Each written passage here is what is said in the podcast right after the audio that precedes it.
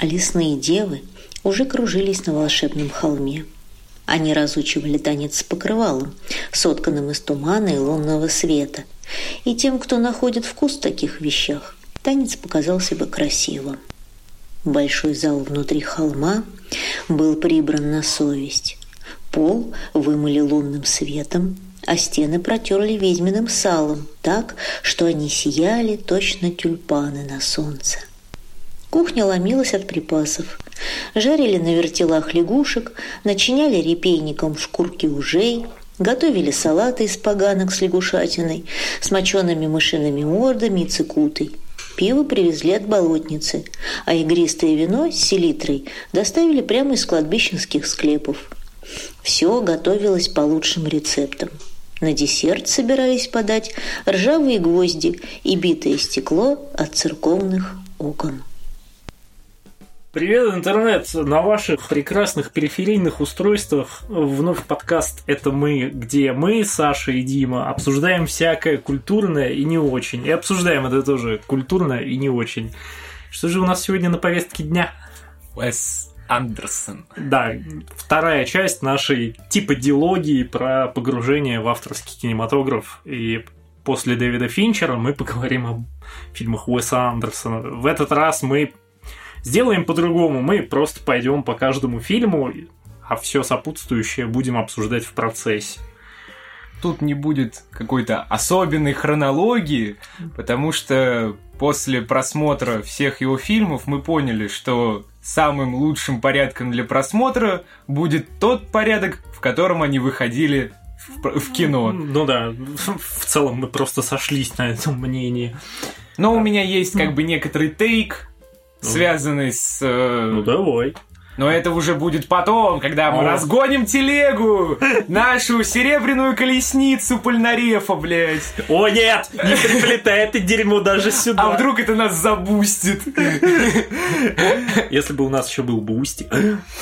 Вот. Э, так вот, э, Уэс Андерсон и его прекрасные фильмы Самым первым, который выходил в прокат, был «Бутылочная ракета». История парочки не очень удачливых друзей, которые решили наварить баблишко, но, естественно, погорели.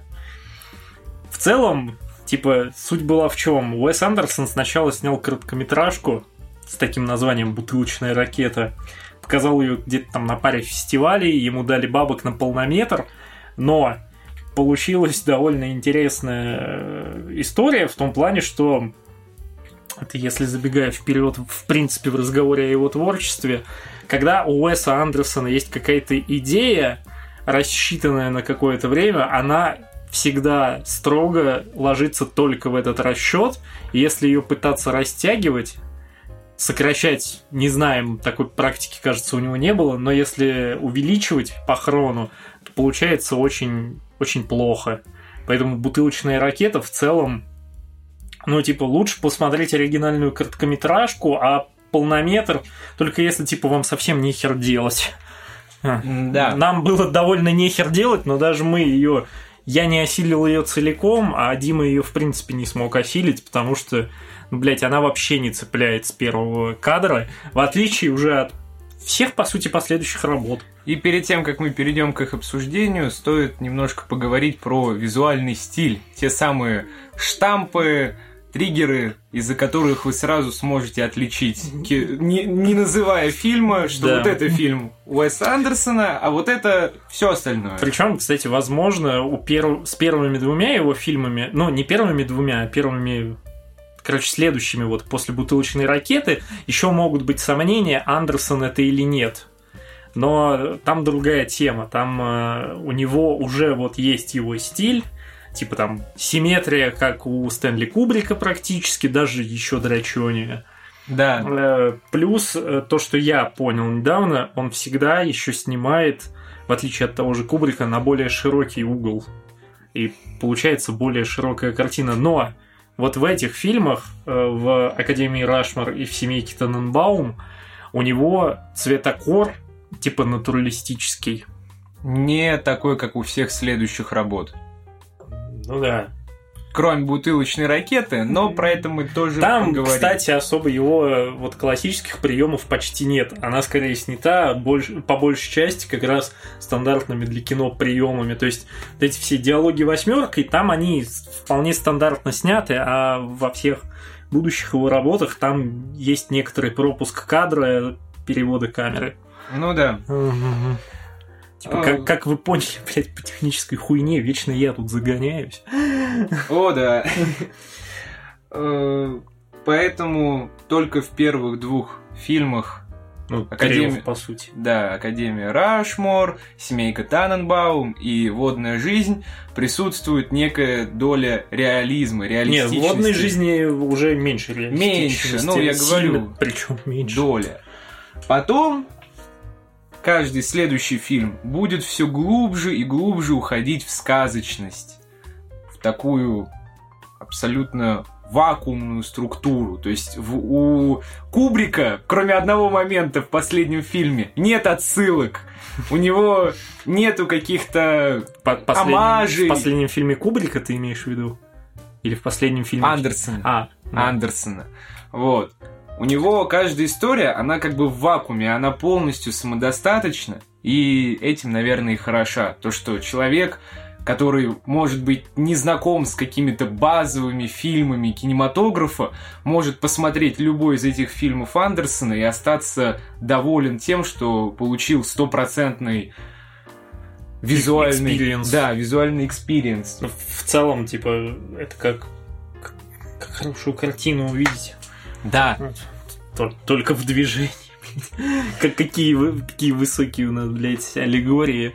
Сейчас, сейчас бы п- пару параш получить на каком-нибудь искусствоведении с такими познаниями. Э, ну типа... Ну, типа... Э, Также Уэс Андерсон очень редко использует э, прием ручной камеры. Она практически всегда Да, вот, стабилизирована. вот, кстати, как раз в Академии Рашмор мы, по сути, э, ладно, в бутылочной ракете это тоже было, но там Андерсон, типа, не знал, как снимать фильмы Андерсона. Ти- Типа, вот вот Ну, не такая... нашел еще свой стиль. Ну, типа. он у него уже проглядывался, но он, типа, такой... Я тут постою, можно... Вот. А в семейке Рашмор там сразу прям уяк. И типа, Семейки Рашмор, ты еблан? В Академии Рашмор. Семейки Рашмор.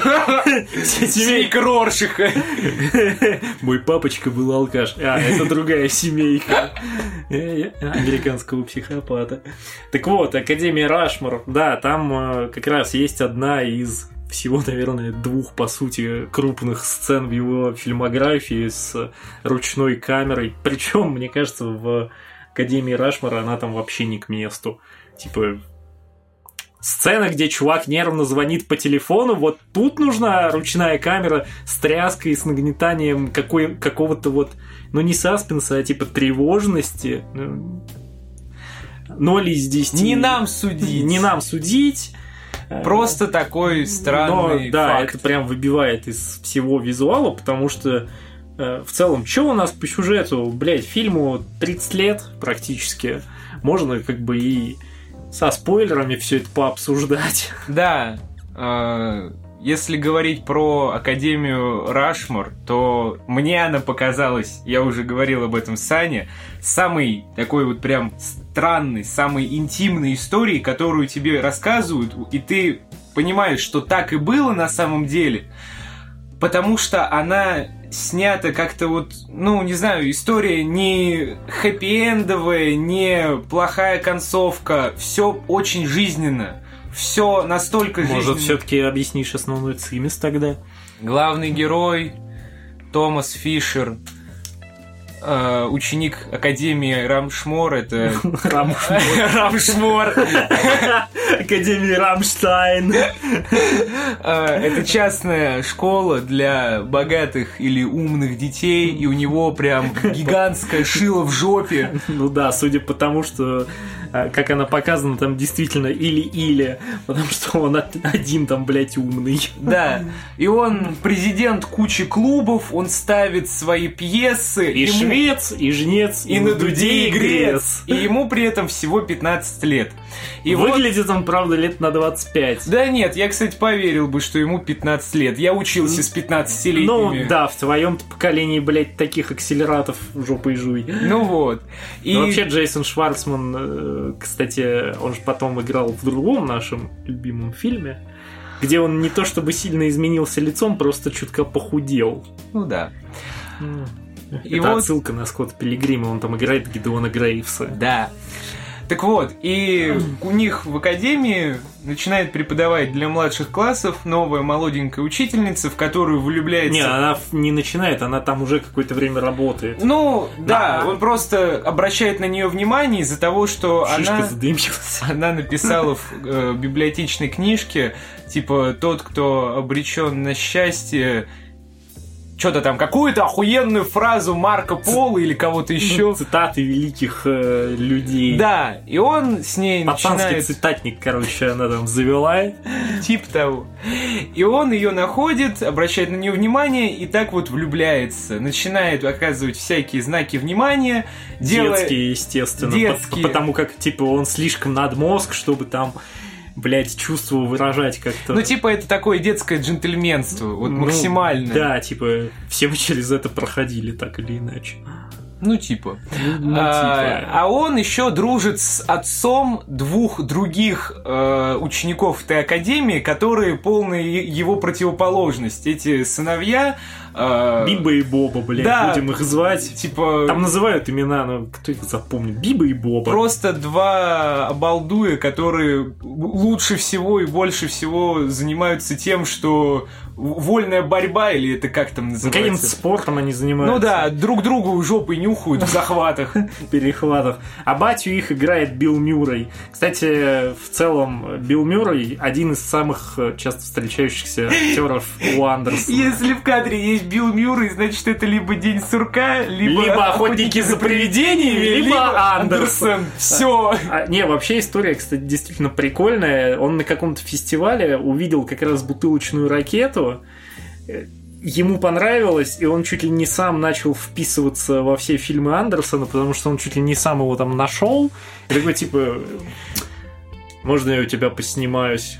А он, по-моему, я не помню точно, но кажется, в 98-м или в 90 там, короче, примерно в одно время с Академией Рашмар с ним вышел еще прекрасный фильм а, от режиссера этой Софии Копполы, да, это дочка Фрэнсиса Форда, э, вот, где фильм называется «Трудности перевода», где он играет с молодой Скарлетт Йоханссон, играет там какого-то типа актера, который поехал сниматься в рекламе э, в Японии, ну, короче, за длинным рублем поехал. Блять, трудности перевода, так, по-моему, какая-то книга называлась. Может, это и по книге, но Короче, довольно занятное переплетение, потому что одним из постоянных сценаристов у Уэса Андерсона в будущем будет уже сын Фрэнсиса Форда Копполы, Роман Коппола.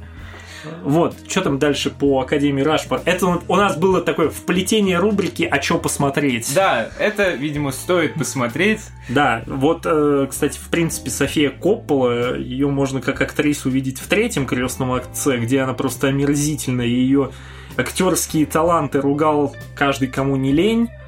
Вот. А вот уже как режиссер она более состоятельна, и причем сейчас она сотрудничает с одной интересной киностудией. Э, да-да. Но не будем о плохом. Так вот, и этот отец двух сыновей Абалдуев, который дружит с главным героем, тоже влюбляется в эту молоденькую учительницу. А дальше у них... Причем, кстати, он ей знаки внимания уже больше как-то по-ребячески да. выказывает. Типа, этот пытается из себя взрослого корчить, главный герой Фишер, а Билл Мюррей Блять, он опять делает из себя Билла Мюррея. Кто бы сомневался. Ну, как-то я не хочу прям спойлерить концовку, потому что... Ну, а зачем? Ну, тоже верно. Типа ее можно угадать, если вы смотрели пару-тройку десятков ромкомов, типа на подобную тематику про учеников и учителей. Ну да. Их благо навалом.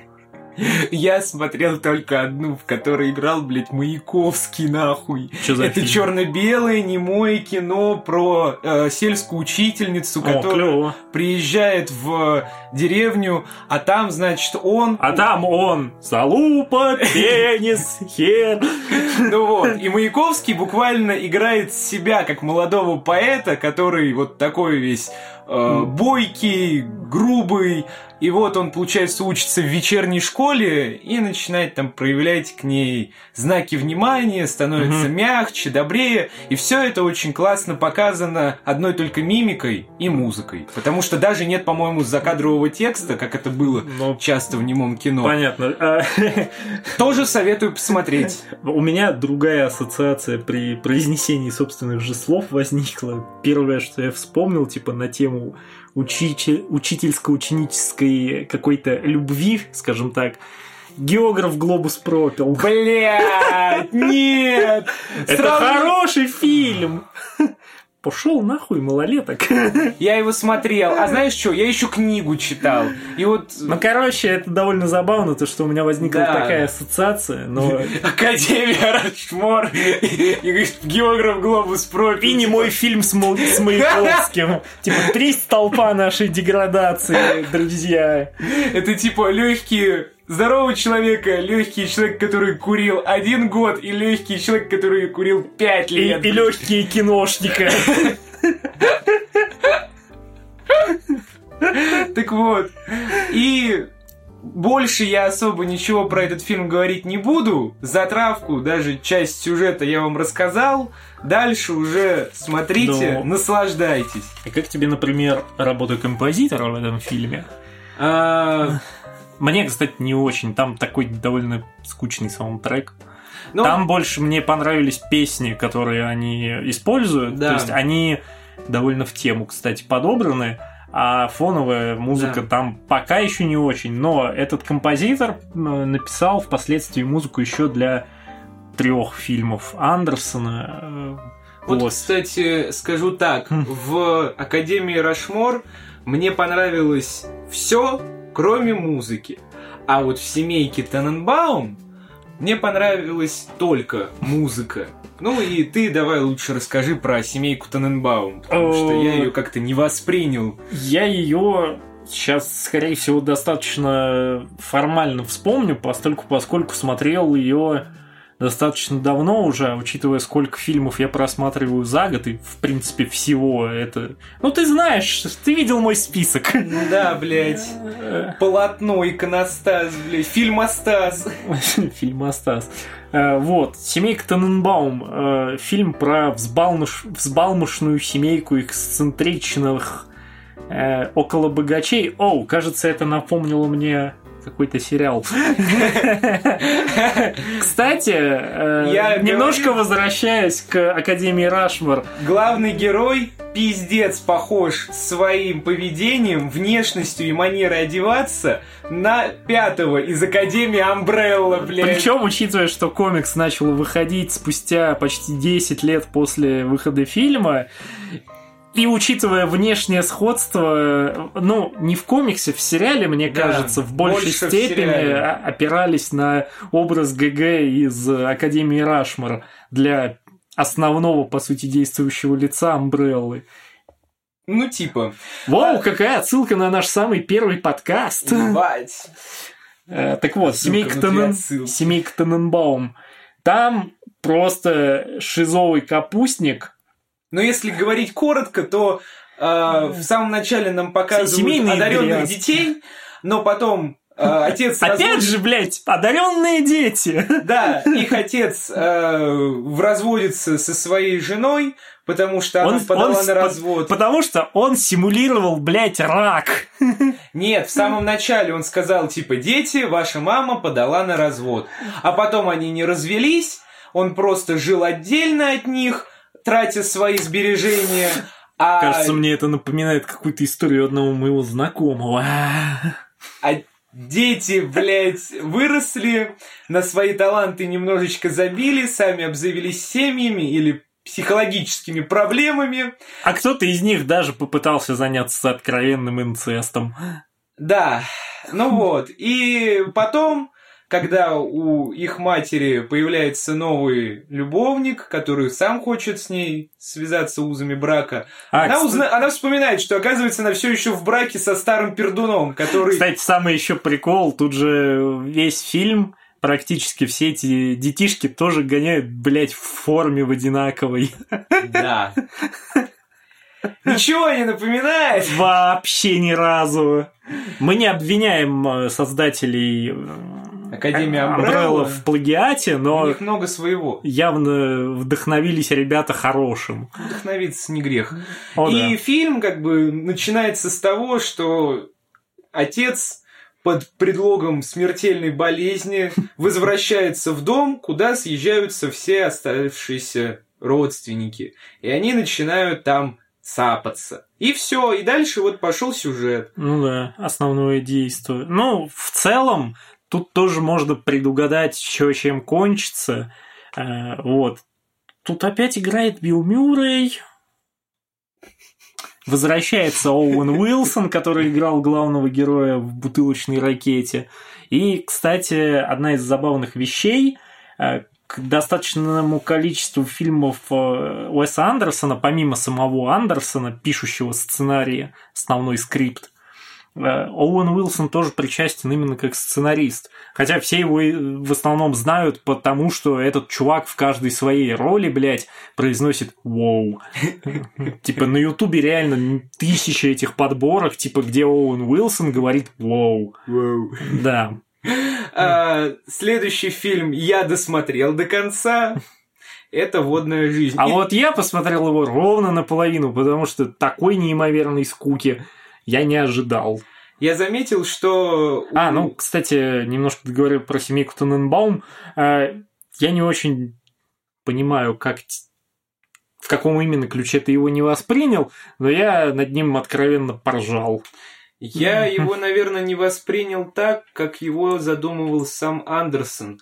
Он хотел показать вот эту вот какую-то историю про то, как один человек может снова собрать всех вместе, ну, как бы подружить между собой всех близких, а там... Хотя в целом в какой-то степени сам причастен к их разладу. Да, то есть он как бы сам всех раз... рассорил, ra... как бы растолкал, а потом смог собрать. И вот этот вот процесс собирания обратно, воссо... воссоединения э, семейных э, скрепов, я как-то этого не особо заметил, может быть, потому что там Э, отец в кадре занимается немного другими вещами большую часть времени, и вот этим вот остаточным воспитанием своих великовозрастных детей. Ну, да. Он занимается так. Знакомая тема, типа, когда мне исполнилось самому 18, 10, блядь, лет назад.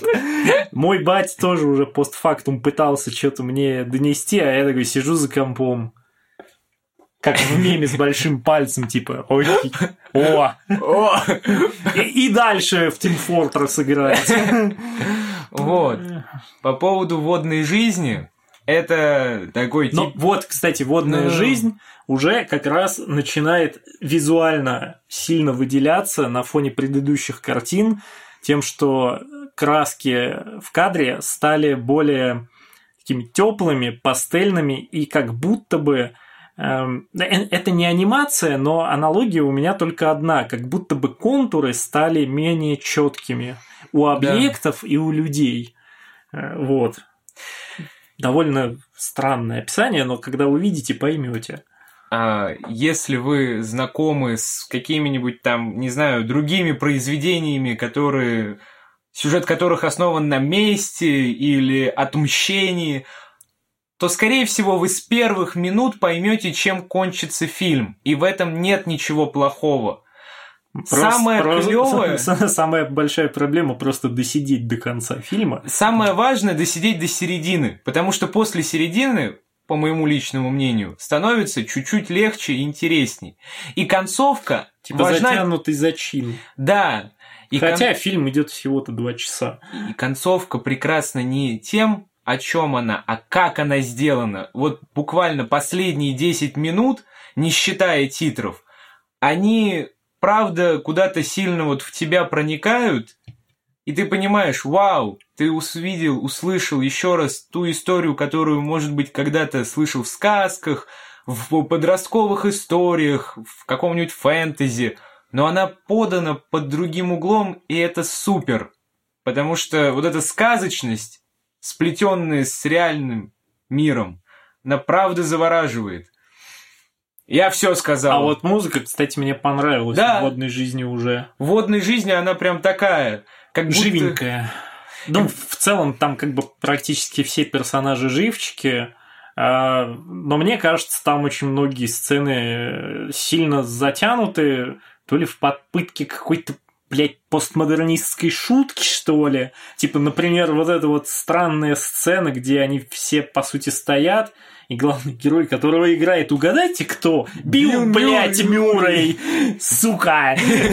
Я обожаю Билла Мюррея, но я не люблю, когда его настолько много. Типа, он просто такой, все стоят, сцена идет минуты три, а то и Не, четыре. меньше. А кажется, что она длится вообще вечность. И он, все стоят, а он типа такой оделся в этот свой акваланг ебучий, и такой, опа, блядь, попританцовываю. Да, типа я изобрел музыкальный плеер внутри аквалангической А- а- одежды. Типа, вау, этот чувак придумал ТВС наушники. Нихуя он умный. И на разных уровнях. Да, он пониже, он же на глубину спускается. Ну да. Еще там, кстати, играет Уильям Дефо, по-моему, как раз в первый раз у Андерсона Да. он снялся здесь. А, Кто же еще из постоянных гостей? Опять Оуэн Уилсон. Уилсон. Кстати, снова писал сценарий. Это... Анжелика Хьюстон Да. снова. До этого она играла в семейке Таненбаум как раз супругу вот этого придурка. И еще там играет эта э, девчоночка беременная. Кейт Бланшет? Да.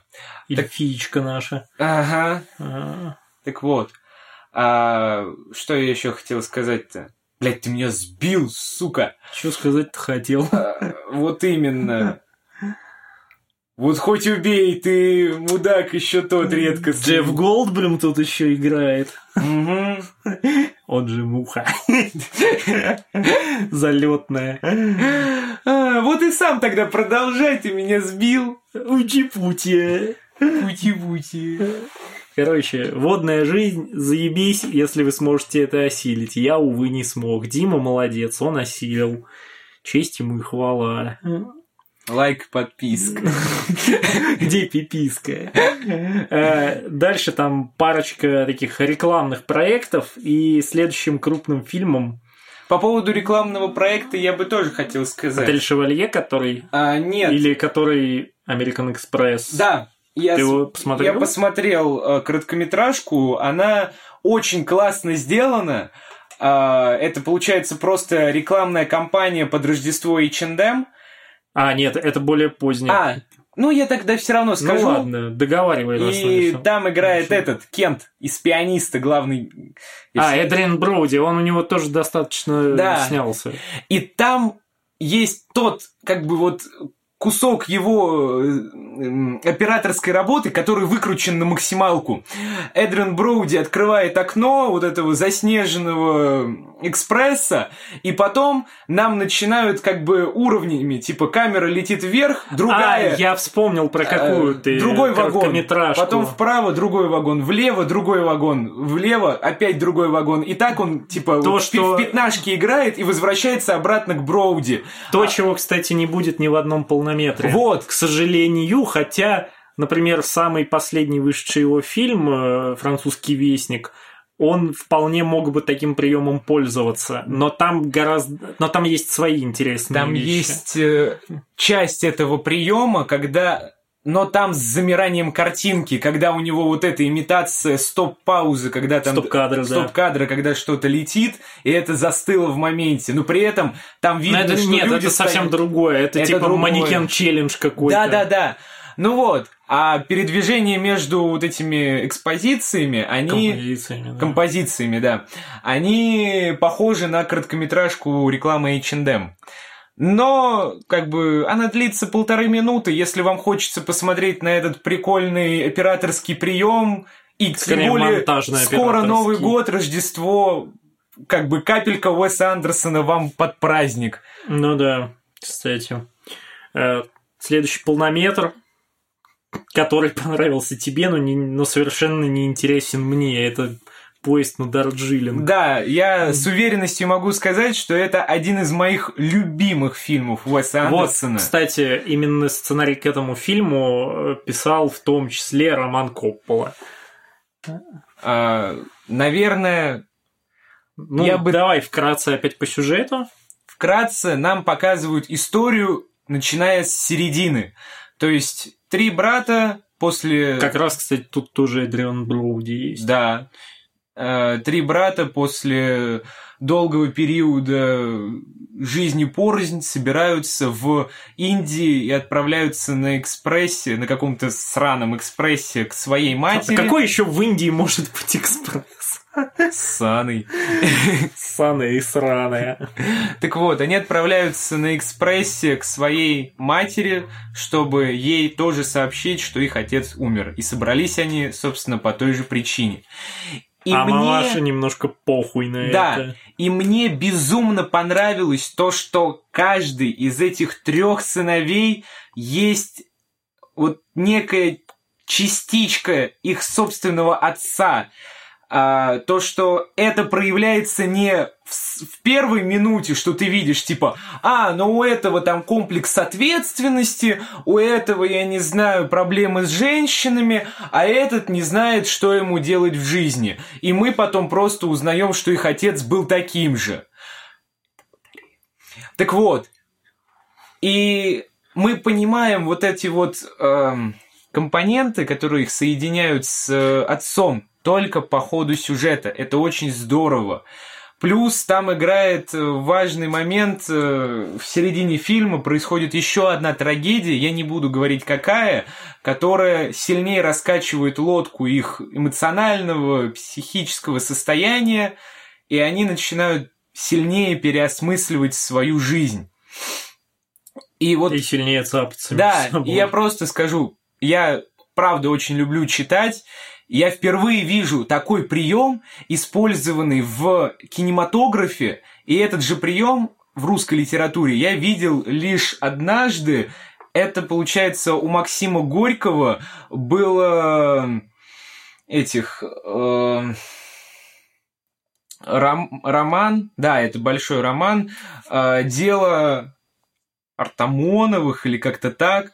Я сейчас загуглю, ты можешь тоже что-то сказать. Ну, мне единственное, чем, наверное, приглянулся этот фильм, тем, что это, по сути, такой роуд-муви от Андерсона, потому как все его следующие работы, да и предыдущие практически все, они происходят в плюс-минус каких-то ограниченных и замкнутых декорациях и пространствах. Да. да, вот этот поезд, который магистральная линия и сюжета, и повествования, и каких-то смыслов – это тоже в целом замкнутое пространство, но это скорее типа мир в миниатюре, в то время как э, типа в остальных фильмах это и есть мир, то, что нам показывают. Я а. проверил название романа, я вам сказал правильно, дело Артамоновых. И еще скажу, э, в этом фильме Уэс Андерсон, композитор Уэса Андерсона, подобрал те э, саундтрек, тот саундтрек,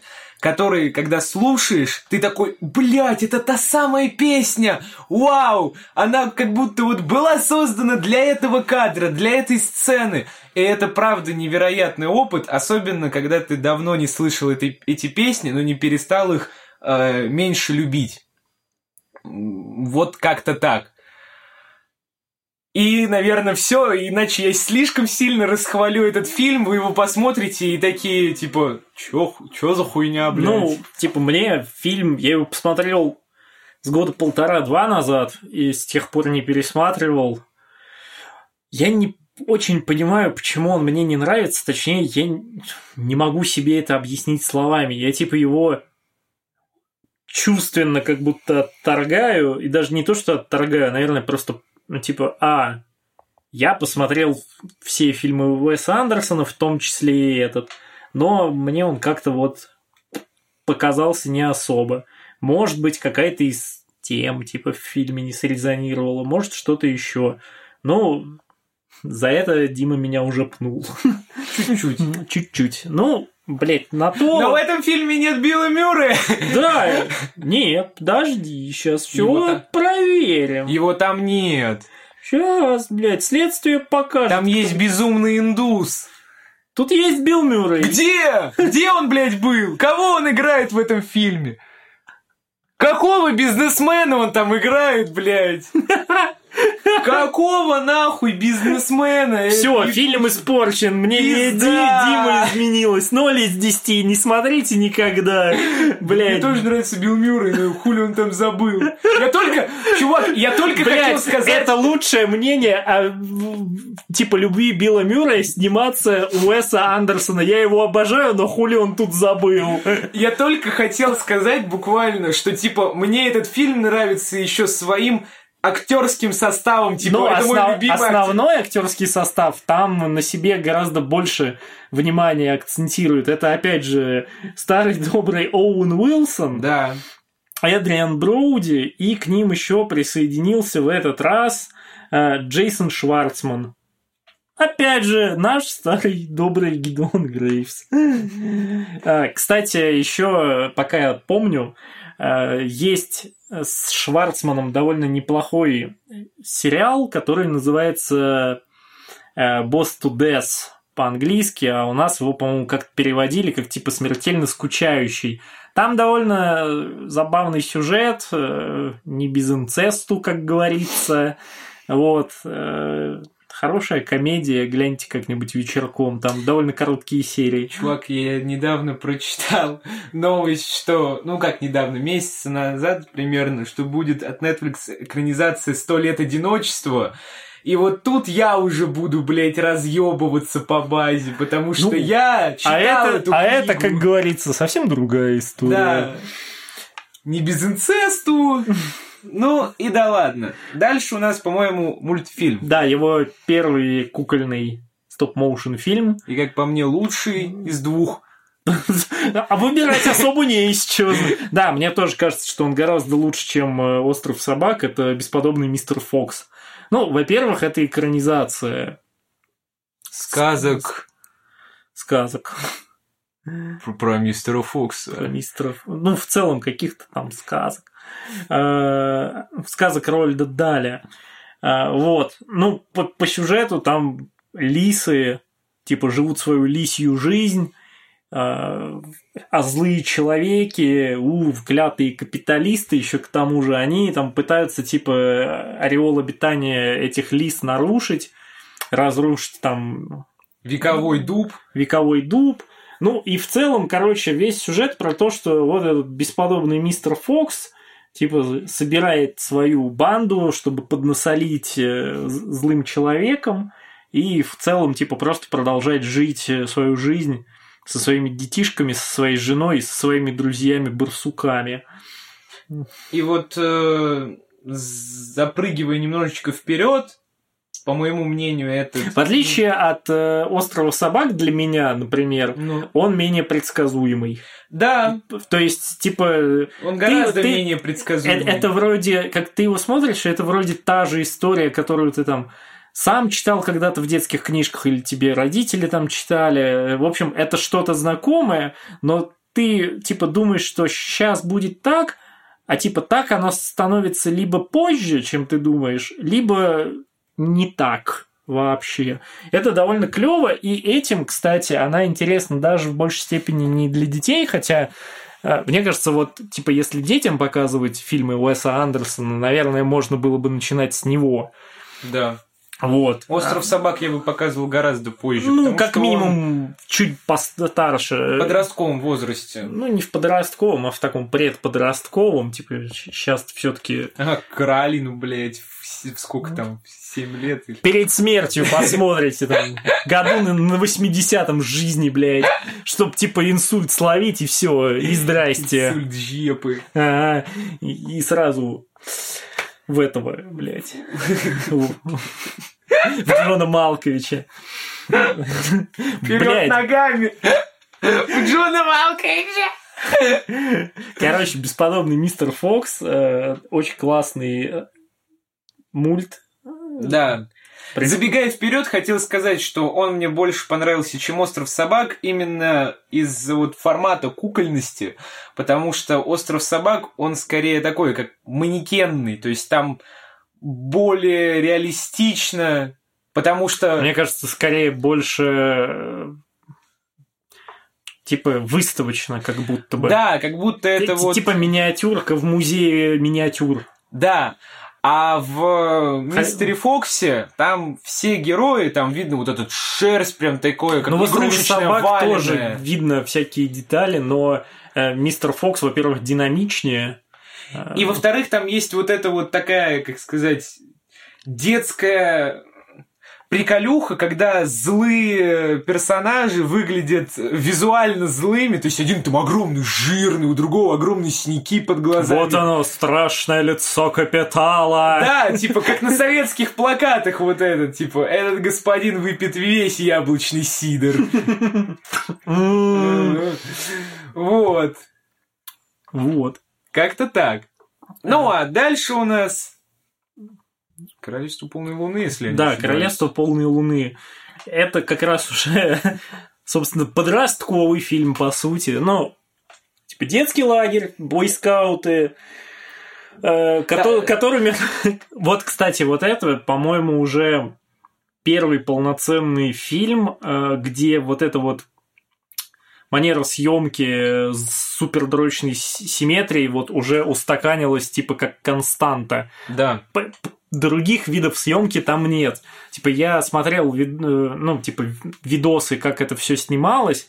То есть там прям хореография выдрочена. То есть там тележка, на ней жестко зафиксирована камера, синхронизированы движения актеров, чтобы там, э, допустим, фигура вожатого, которого здесь играет Эдвард Нортон, э, она была... Ебейший Эдвард Нортон. Ебейший еблан Эдвард Пошел нахуй! строго, короче, по центру, а дети уже за ним. И Да. перед ними пустое пространство. Типа визуальное повествование о том, что они идут куда-то там, блядь, в неизведанное. Э, Чё по сюжету? Давай.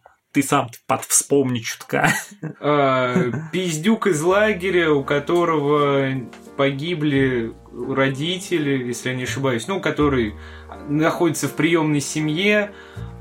А знаешь, кто его приемный родитель? Кто же его приемный родитель? Дети, давайте все вместе. Билл Мюррей, Билл Мюррей. Э, А мать играет Фрэнсис Макдорманд. Да, он находится в... Или Билл Мюррей играет не его отца приемного. По-моему, да. Нет, не его. Девочки, в которую он Э. Девочки. Да, Билл Мюррей это Отмена. Билла Мюррея! Билл Мюррей другой отец. No! Так вот, и этот пиздюк находится в лагере для бойскаутов. Для Гойска. Бойскауты! И он, э, получается, до этого был на каком-то школьном представлении, где увидел девочку, а они начали переписываться и договорились сбежать. Типа он сбегает из своего бойскаутского лагеря, она из дома, где ее э, никто не любит, э, ее считают... Ну, э, Не то, чтобы прям не любят. ее считают сложным ребенком и к ней относятся как э, к бомбе замедленного действия. Типа, там это явно показано, что у матери с отцом нету каких-то прям негативных чувств к ней, но они как будто держатся от нее на расстоянии вытянутой руки. Ну да. Типа, и начинают они беспокоиться только когда она уже совсем из дома сбегает и Совсем-совсем. Совсем-совсем, когда там уже танцульки на пляжу, э, немножечко подростковый, я надеюсь, обнаженки. Ну как обнаженки, они там в белье, так что нормас. Нормас. Ну вот, и они сбегают. Он, типа, очень хороший следопыт, бойскаут, он там да, у него там умеет. много- куча всяких значков, типа ачивка unlocked, там, типа спи- спика- спикапить э, Блять, классную он тянку. буквально тот чел из мультика «Вверх». только получше прописан. Да. И не жирный. Ну, потому что как бы скаут может быть толстым, они же, блядь, столько физической нагрузки ебашут. Да.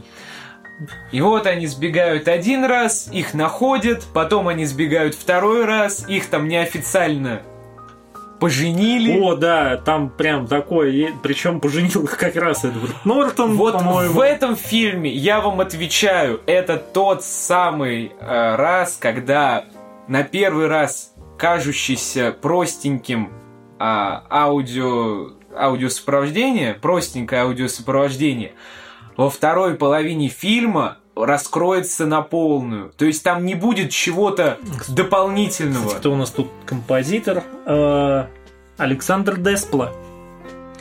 Как раз, собственно, все оставшиеся последующие фильмы и «Бесподобный мистер Фокс» были написаны им, а Деспла работал еще с Финчером. Ну, Да.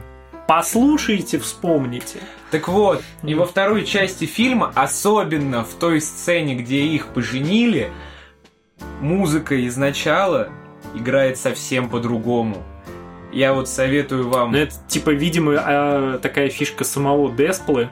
То есть написать какую-то лид-тему, ну, это, в принципе, классический ход, сам знаешь его по диснеевским, например, работам. Ну да. Пишется заглавная тема, а дальше ее вариации там, в разном ключе, в разном размере, со всей этой хуйней.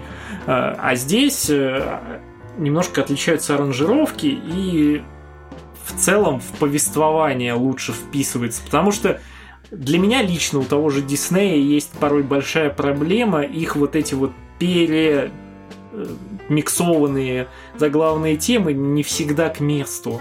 Ну да. Бывает такое. Ну, а чем кончается фильм, я тоже вам не буду говорить. Смотрите, узнаете. Да, в принципе, кончается, то он тоже довольно-таки предсказуемо. А, мне было не особо предсказуемо, но там, там, там играет а, Тильда... Тильда Свинтон. Да, о да! Она играет, кстати, социального работника, и это довольно забавная у нее роль, комедийная, э, от и до, потому что в целом... э, Кстати, в этом фильме есть очень классное смешение того, что у части актеров роли по-настоящему серьезные и взрослые, а у других они Детские. Не, не детские, они именно комедийные, комедийно-детские, как, Моя- например, у того же Брюса Уиллиса.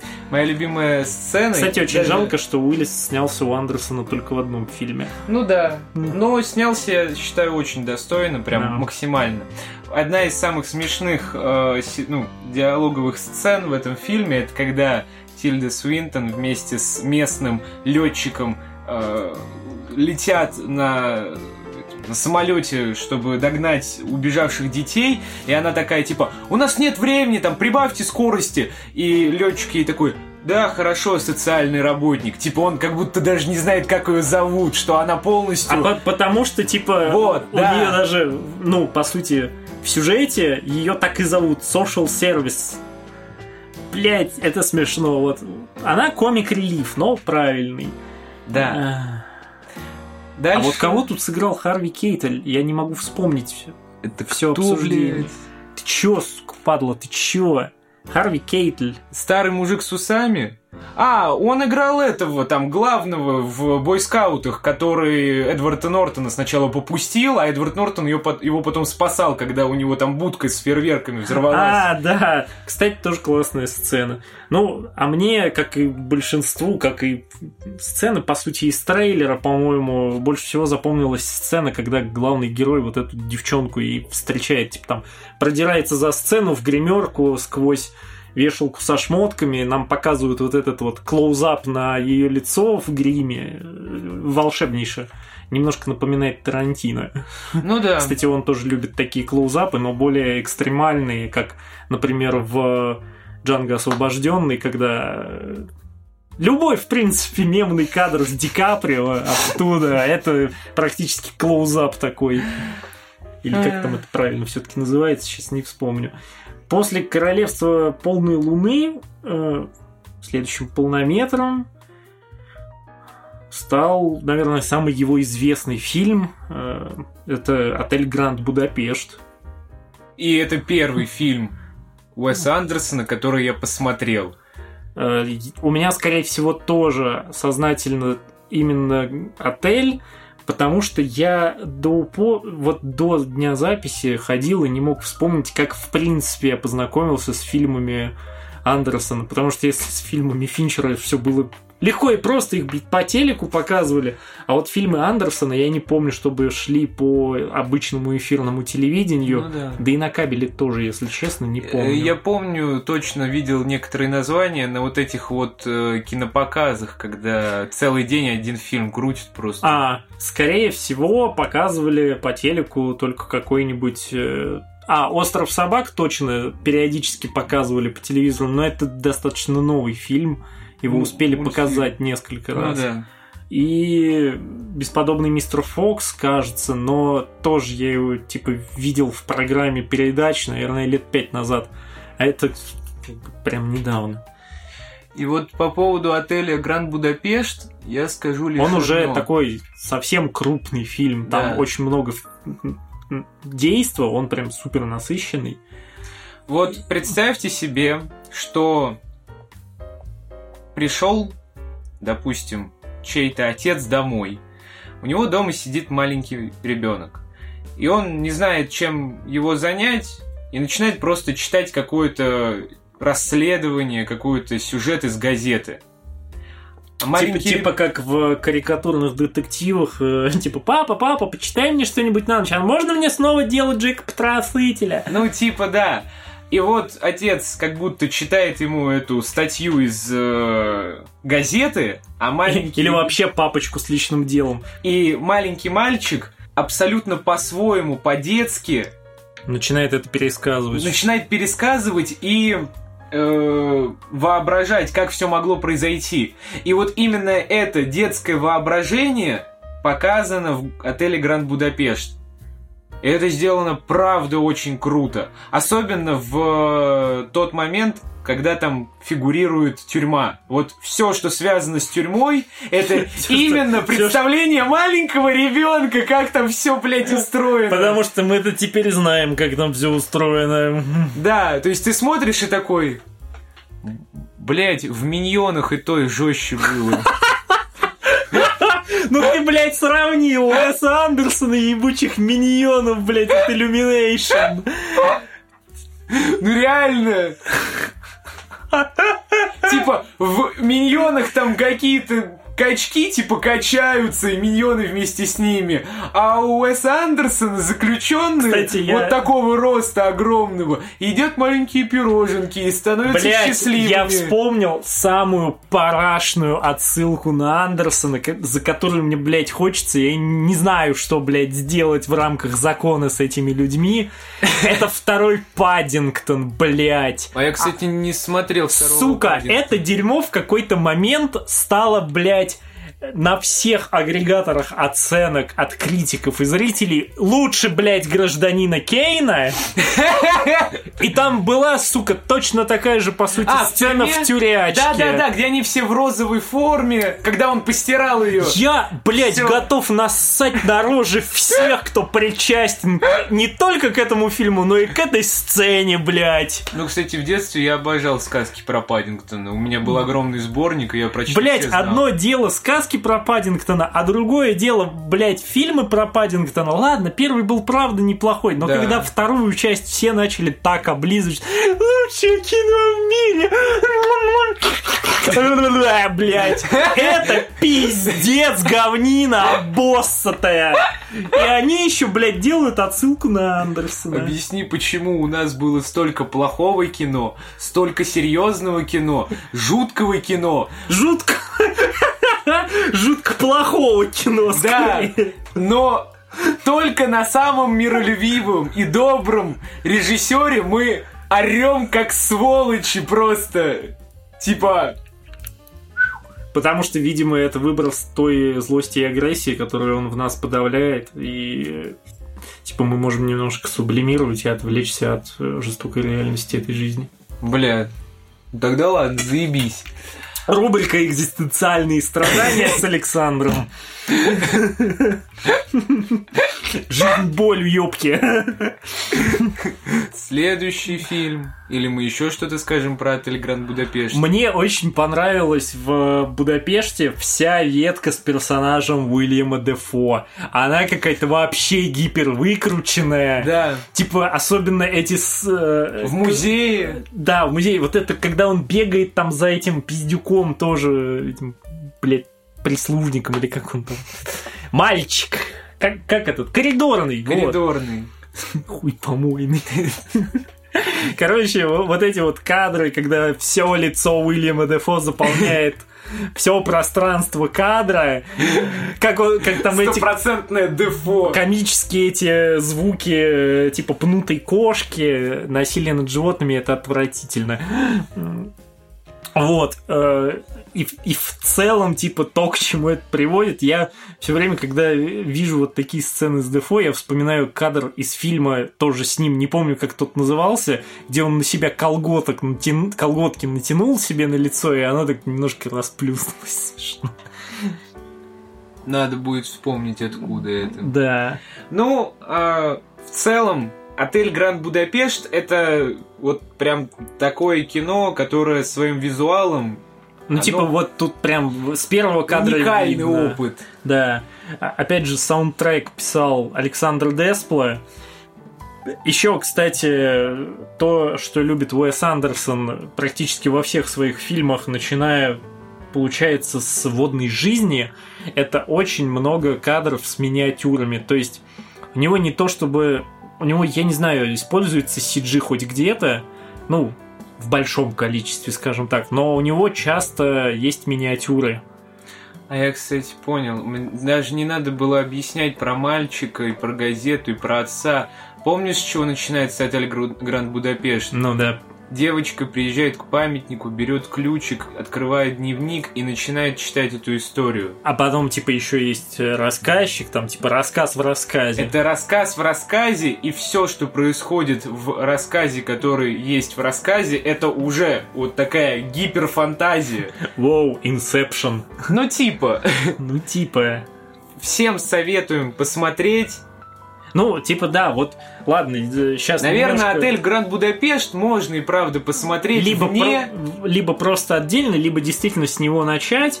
Э, Хотя, конечно, типа вот если сейчас опять душнить, если смотреть на развитие стиля, на то, какие ошибки были в начале, там, типа, да, надо идти по хронологии. Но если хочется прям вот сразу, типа, легко вкатиться, отель это просто идеальный вариант, потому что все, что дальше, оно более как раз-таки дрочное. Да. Потому что следующий это остров собак.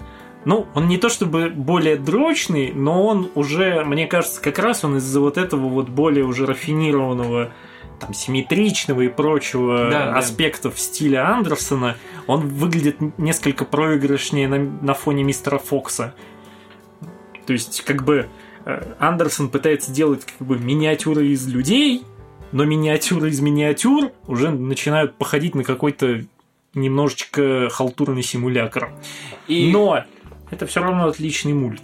да, он правда хорош. Еще замечу Вообще, в один принципе, момент. по меркам э, всей кукольной анимации он очень хороший. А, в бесподобном мистере Фоксе для главных персонажей были использованы несколько разных кукол. То есть, когда вот там в начале и в, по- в последующем фильме там, получается, везде они крупным планом, они выполняют какие-то стандартные движения, говорят, ходят и так далее.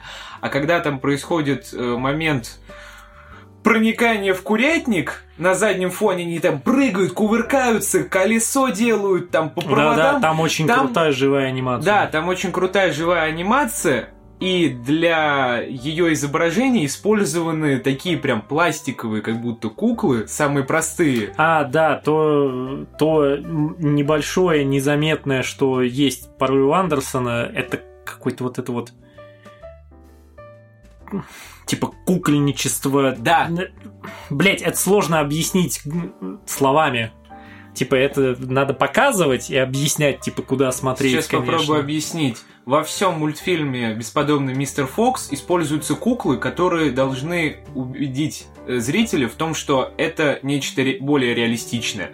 А вот в некоторых сценах особо динамичных, используются куклы, которые наоборот показывают, должны показать зрителю, что здесь как будто каскадеры, то есть не главные персонажи, а вот такие вот э, запасные варианты, то Ну есть да. они супер гибкие, пластичные, не очень прорисованные, и вот это именно кукольная кукла. Ну да, то есть, э, наверное, это как раз работает на типа, чтобы мы подумали, что типа, а может быть реальный мир он кукольный? Да, Какая-то такая странная замутина с... э, Ну, скорее всего, тут нет никакого такого философского умысла, что типа мы там... Но это очень блядь, визуально сим- красиво. Симуляции в какой-то... Но это, да, это очень красиво. То есть, возможно, это какой-то стёб над плохими спецэффектами в кино. Типа, когда мы явно видим, что там, типа, манекен за рулем. Или, Да.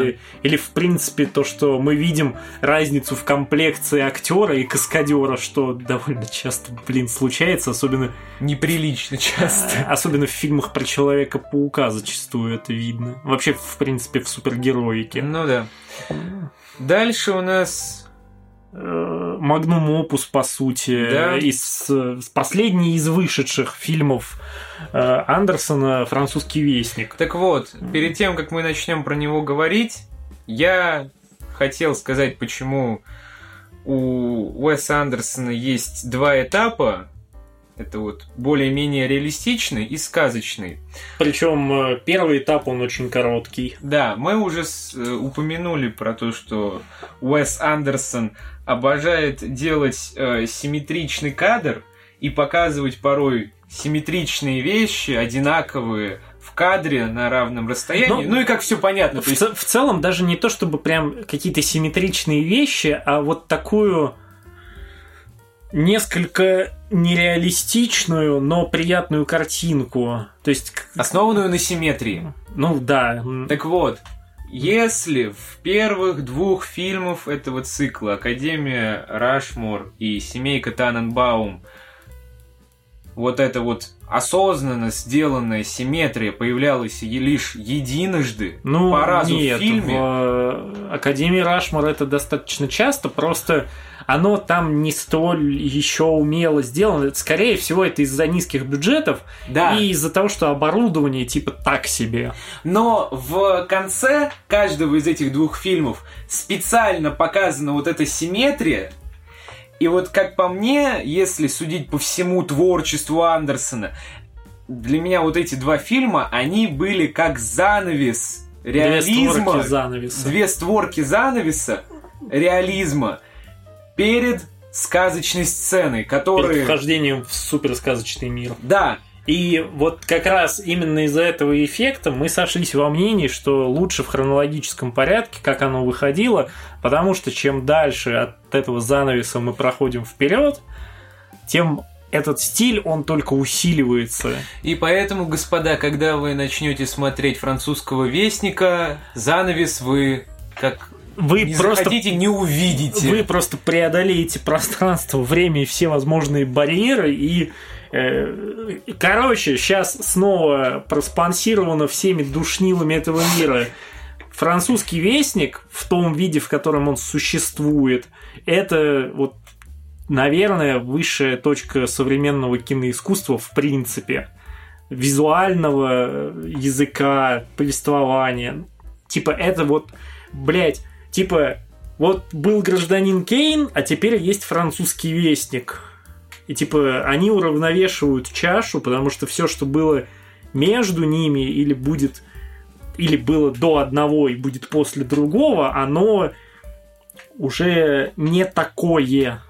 Да. Хотя, хотя, опять же, вот как раз э, в случае, что у Финчера с исчезнувшей, что у Андерсона с Вестником, типа, если до этого оба этих режиссера шли оптимально по вот этому лезвию, типа, баланса между авторским кино и достаточно массовым, потому что, ну, Отель Гранд Будапешт может посмотреть каждый и понять его тоже несложно. Хотя французский вестник, на мой взгляд, тоже не то чтобы супер сложно понимать.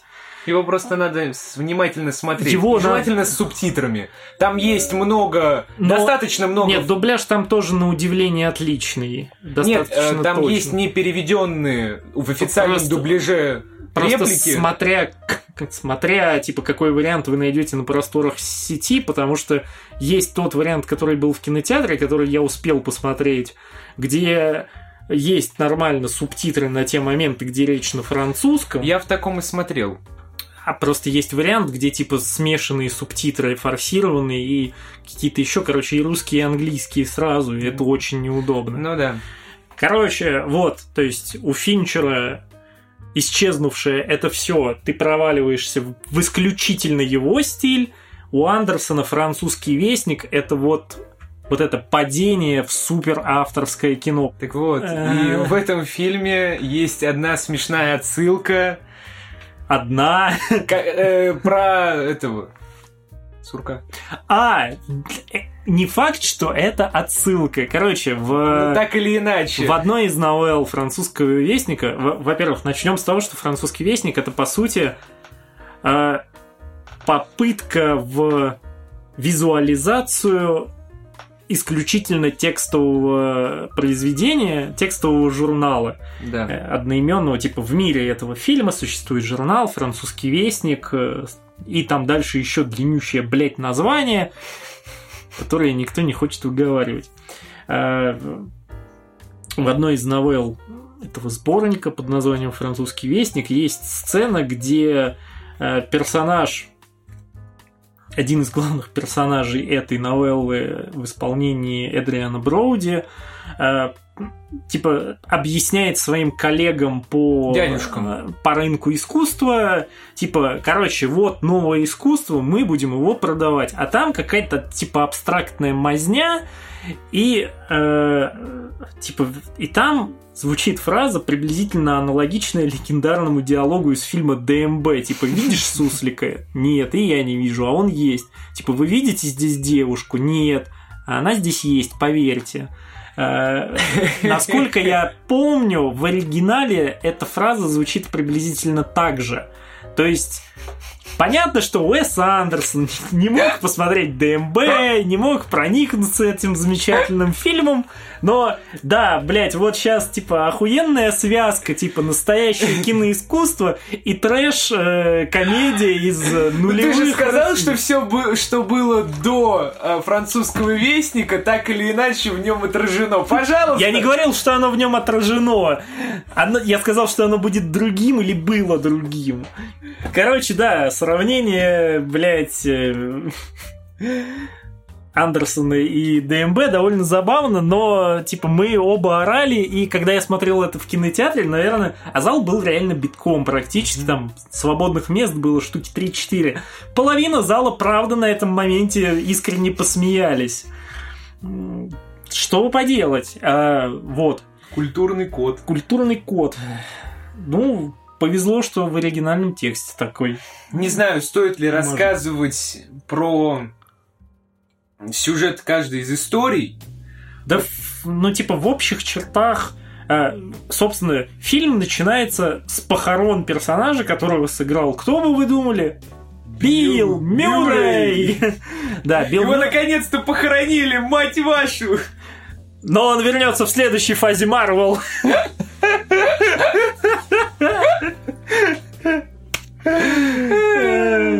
Вот, да, он, правда, снимется еще в паре следующих фильмов. Блять. Он будет астероидом? Возможно. Так вот, э, Билл Мюррей исполняет роль главного редактора вот этого самого французского вестника. Там нам показывают, значит, типа последнюю, одну из последних летучек в офисе перед выпуском там одного из номеров.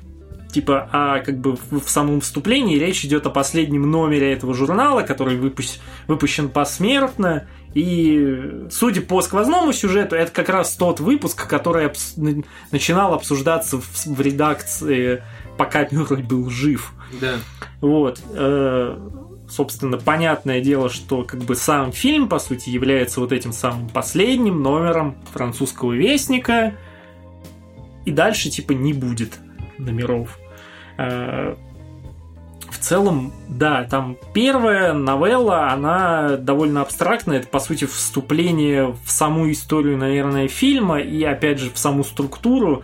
Э, персонаж Оуэна Уилсона а, рассказывает про то, как живет город, выдуманный город, в котором расположена редакция. Там, типа писсуары, проститутки, два с половиной трупа э, стабильных там. Восемь стабильных. Там с чем-то. Да. Э, там какие-то пацаны, которые бабок палками пиздят, уроды малолетние. Типа... Наглотавшись вина при причастии. Да-да. Там э, довольно, ну, то есть сюжеты там в целом довольно простенькие, но весь цимис в том, как все эти истории рассказываются. Э, вообще в синергии вот этого всего, того, как они рассказываются, как они написаны, как они показаны, как они звучат. То есть там все супер синхронизировано.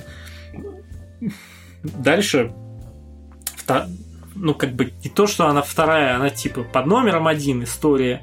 А, история про художника. Да. История про художника, как раз та самая, откуда шутка про а она здесь есть. А, какой-то немножечко поехавший чел порешал пару человек, сел в тюрьму далеко и надолго. А, сколько там лет насасывался этим... 8 лет. Э, или 10. Раствором для полоскания рта или зубов рта. Зубного. Зубы-то во рту. Вот, и потом... Зубы как лук. Огры как лук. Э, он тоже как лук, многослойный. Да. Э, а потом он такой, типа, надо бы что-то поделать, сидеть-то мне еще долго. А он до этого всю жизнь писал картины. Он сам был как бы из богатой семьи, да, но, но при... гулёхой. предпочел не тратить э, наследство, а просто типа... Сесть в тюрьму. Ну, до этого он дохера путешествовал и писал картины в нищете, э, легком психическом расстройстве. Не, не таком уж и легком. Ну да. А, там, кстати, есть классная отсылка на... Э, это, по-моему, тоже картина изначально, но все знают это как мем, типа, чувак сидит, рисует сам себя, и там у него, типа, расклеены картинки, как он себя видит по-разному великая отсылается к, к гениальному или как там. Да. Э, вот.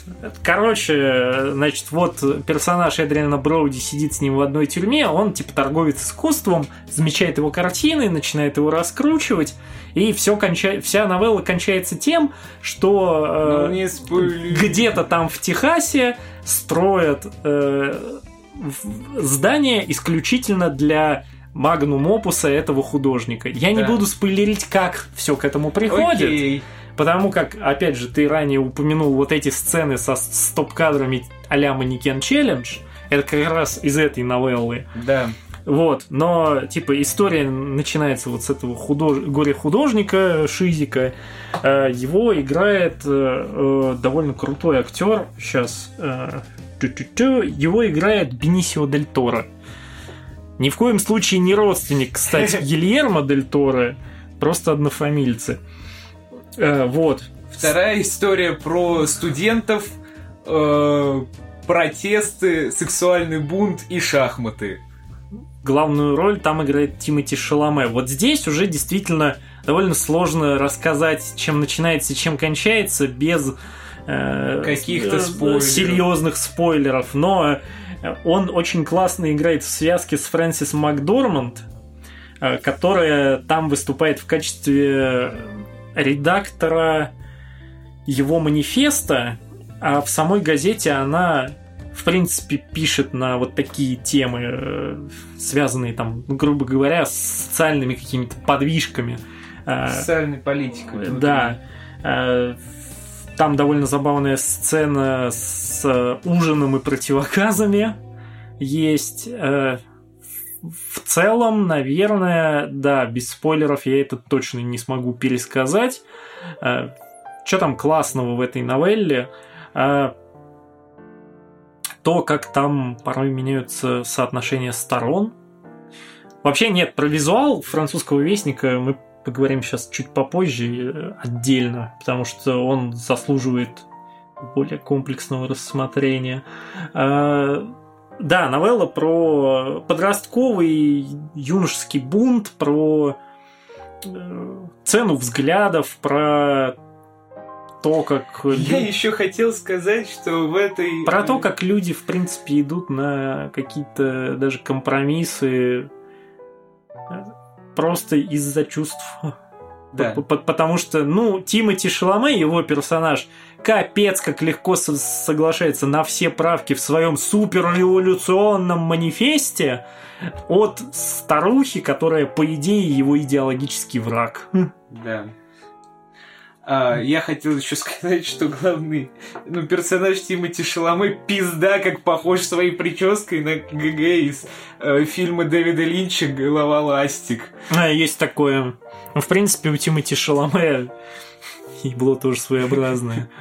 Ну, к, слову, к слову, о Тимати Шаломе, да, он очень хорошим актером оказался. Он превосходно играет Пола Атрейдеса в Дюне Дани Вильнева. Э, в следующем или когда там в каком-то э, году. В каком-то году в скорости выходит вторая часть. Э, первая была просто великолепнейшей. Э, типа, я читал книгу, он, правда, очень хорошо попадает в образ. Что еще? Да в целом кстати, вот именно эту новеллу надо смотреть максимально внимательно, потому что там будет очень много субтитров, потому что одна да. из героинь, она по-английски вообще не хочет разговаривать.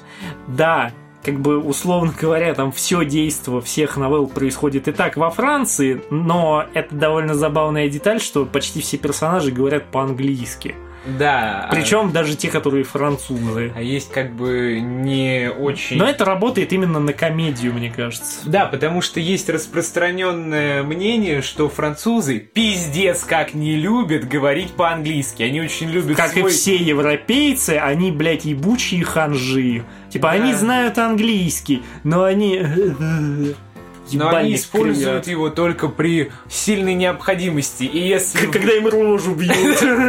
Stop, please, stop. Ну вот, да, и лося такие. Don't piss on me. Э, так вот. Beat my balls, not... Поэтому, если вы вдруг подойдете к какому-нибудь итальянцу или французу на улице и захотите у него что-то попросить по-английски, возможно, вам после этого вежливо откажут. Так что лучше сразу просто по-русски. Э! Ёпта! Блять! Пожалуйста, ёпта. Давайте хотя бы так. Да. Э, минутка тупых шуток закончилась. Э, следующая новелла э, про... Там называется «Вкус и запах» буквально. «Вкус и запах». Она про... Она последняя в фильме, она... Про писателя. Который... Про журналиста. Да, про журналиста. Про журналиста с феноменальной памятью. Но частичной феноменальной памятью, потому что он прекрасно помнит каждый текст, который он написал, вплоть до последней кавычки или запятой. Но при этом пипец как плохо запоминает какие-то ну, все повседневные. То есть у него забывает базу. Топографический кретинизм, он забывает по поводу там встреч, времени и так далее. Да. Э, его, кстати, играет Джеффри Райт, довольно забавный чувачок. Э, вот. Э, по сюжету, значит, это тоже начинается как история в истории, по сути. То есть этот персонаж Джеффри Райта, этот самый журналист, он приходит на интервью на телек, э, к другому, по сути, журналисту, которого, как, как, как забавно оказалось, играет актер, который когда-то исполнил роль брата Росомахи в фильмах про Людей Икс. Саблезубый. Саблезубый. Э, вообще довольно приятно было его впервые за долгие годы увидеть в кино, да еще и сразу у Уэса Андерсона. Ну, без прикола, для меня, как для действительно душного любителя кино, это прям было очень красивым ходом. Э, короче, значит, Джеффри Райт с облизубому начинает затирать, типа, да, я вот помню эту историю, типа, которую вы у меня хотите узнать в мельчайших подробностях. И начинает просто и начинает читать свой... текст. Ну, по памяти. По памяти. Вот. И, значит, рассказывает, как его пригла... э, там, глава местной полиции приглашает к себе на ужин. Он описывает какие-то невероятнейшие блюда, просто какие-то сказочные сочетания вкусов и запахов. И в этот момент у начальника полиции похищают сына соответственно, просят выкуп очень оперативно. Собственно, сама история про то, как отец, начальник полиции, вызволяет своего ребенка из э, плена. Естественно, все заканчивается хорошо. Э, персонаж Джеффри Райта рассказывает на интервью Саблезубому свою историю, и все. Вот. И дальше финальная как часть фильма это снова, снова там Э, сцена в редакции французского вестника, и фильм оканчивается. Теперь перейдем как раз к тейкам про то, как, наверное, выглядит и сделан этот фильм. Я Потому что заметил, тут что... очень многие вещи я вижу вообще, в принципе, впервые в кино.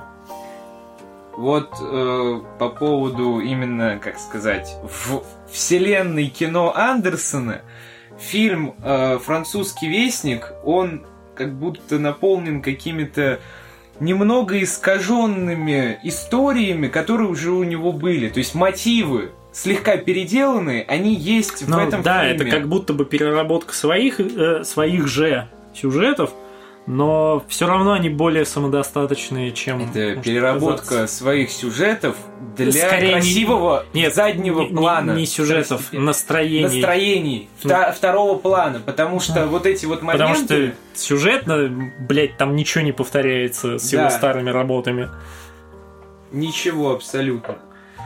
И да, я уже говорил по поводу вот этого манекен момент, когда нам пытаются показать э, как будто стоп-кадр, но видно, что актеры слегка Шевелятся. шевелятся, и это выглядит безумно круто, особенно когда там в воздухе, например, летящая бутылка, или книга, или этот, Предметы. бумаг. Предметы. Да, которые реально застыли. В целом, а, это же отсылка на ту самую фотографию Сальвадора Дали, где все летит которую там что-то типа 50 или 100 раз пытались снять, потому что там то кошка неправильно прыгает, то вода не так льется.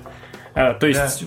вот, да, во французском вестнике, как ты сказал уже чуть раньше на этой же записи, э, там есть отсылки к любому искусству. Скорее всего, к музыке там тоже есть отсылки, просто мы в музыке оба несколько тупые, Ну да. откровенно говоря. Мы, конечно, не обезьяний мозг и страшового вкуса с бибами и бобами, но что-то типа не сильно выше уровнем.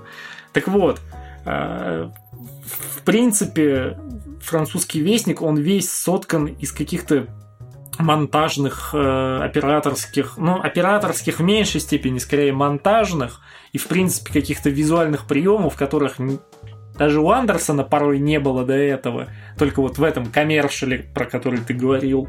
Если Э, я не ошибаюсь, в этом фильме он впервые использует э, съемку а от первого лица. Дважды. Нет, нет, нет.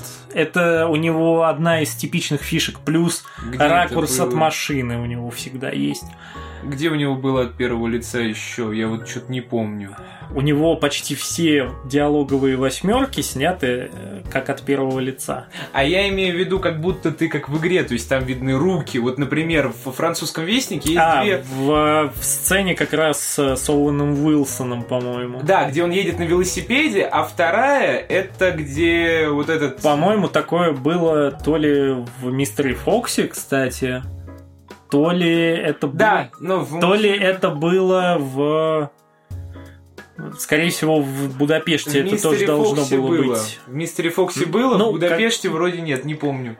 Возможно, не было. Я, ну, типа, первый фильм уже сложно вспомнить. Посмотрите, узнаете за нас. Да, Вот. но там А. это прям выглядит как, знаете, как визитная карточка в Да. начале, как лого его. Да, а самая крутая, э, одно из самых крутых визуально-повествовательных решений в Вестнике, которое я просто, я поразил, я вот, типа, это реально сейчас какой-то эстетодрожь этого будет, но я реально в кинотеатре сидел, и я прям наслаждался, как ебаный, не знаю кто.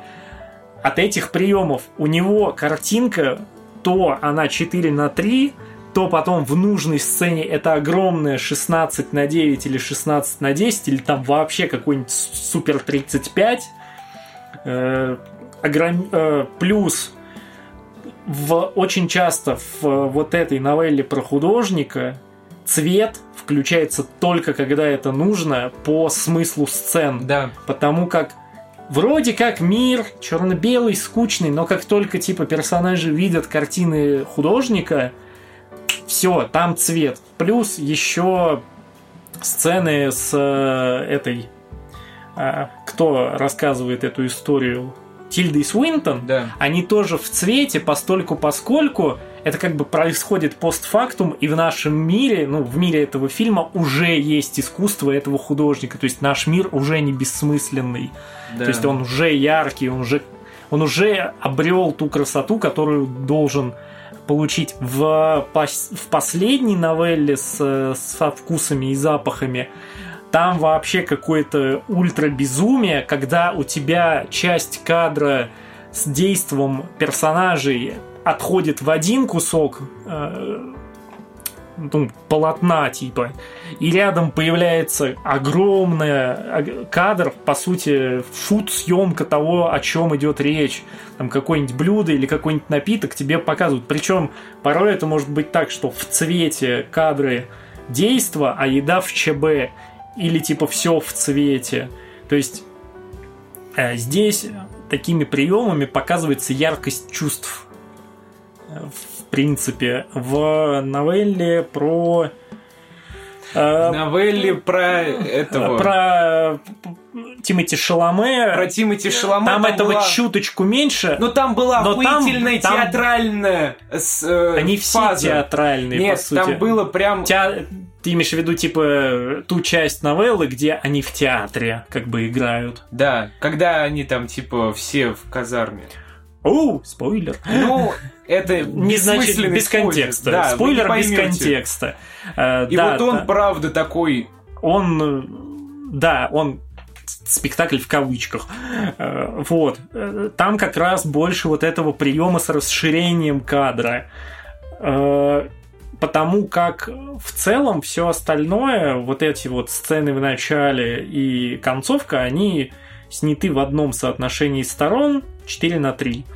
Но в последней новелле про этого мальчонку, сына шефа полиции похищенного, там есть еще пизже прием. В какой-то момент все просто переходит в комикс. В натуральный, огромный пофреймовый комикс с интереснейшим тоже монтажом.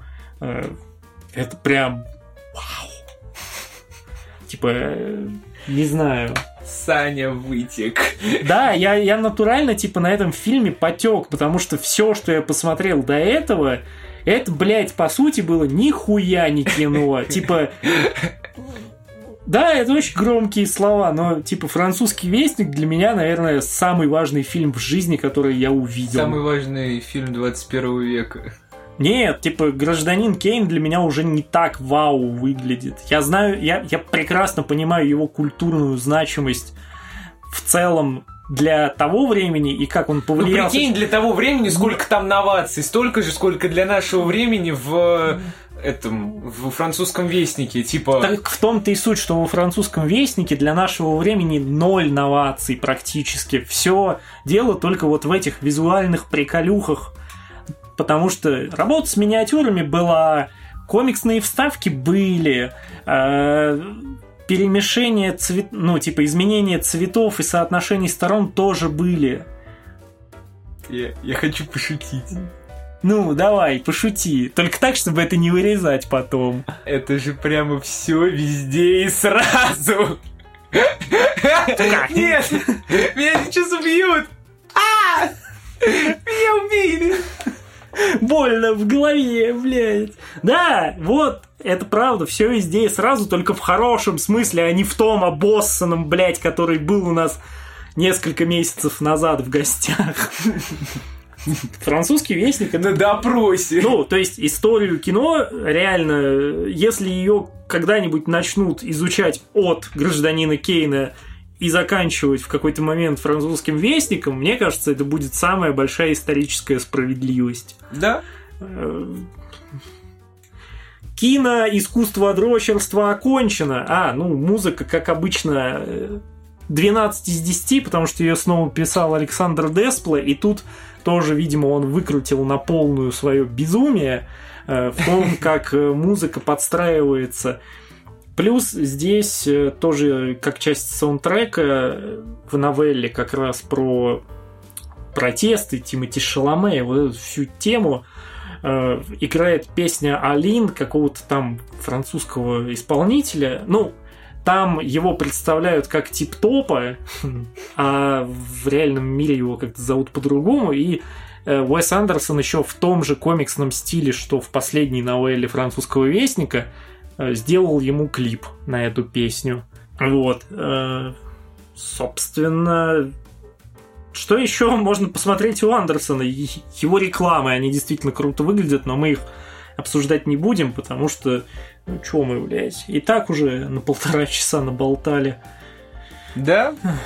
Вот. Э, вот что, и закончился... Что, у тебя есть еще что-то сказать? Я хотел сказать, что у нас закончился наш спешл про погружение. В кинематограф, да. Мы буквально погрузились да. на самое разноцветное дно, самое пестрое. Дно в хорошем смысле, да, естественно. Типа в самую вот лакомую глубину. И нам здесь заебись. Нам здесь отлично, типа... Советуем и вам попробовать то же самое. Походить там в другие стороны, поплавать, подвсплыть, поднырнуть, да. Э, покопаться в грунте, может быть, что-нибудь найдете, чего мы не заметили. Но обязательно посмотреть отель Гранд Будапешт. Ну, это база. Да. На этом мы завершаем очередной выпуск. Подписывайтесь на нас на Яндекс Музыке, в Телеграме. Все ссылки есть там, где они есть. Благодарим за помощь в создании нашего многострадального звукача Дениса. Ему так много приходится вырезать последнее время. Э, нейросеть Midjourney за помощь с обложкой. Каждого из вас, что слушаете. Всем пока. Пока.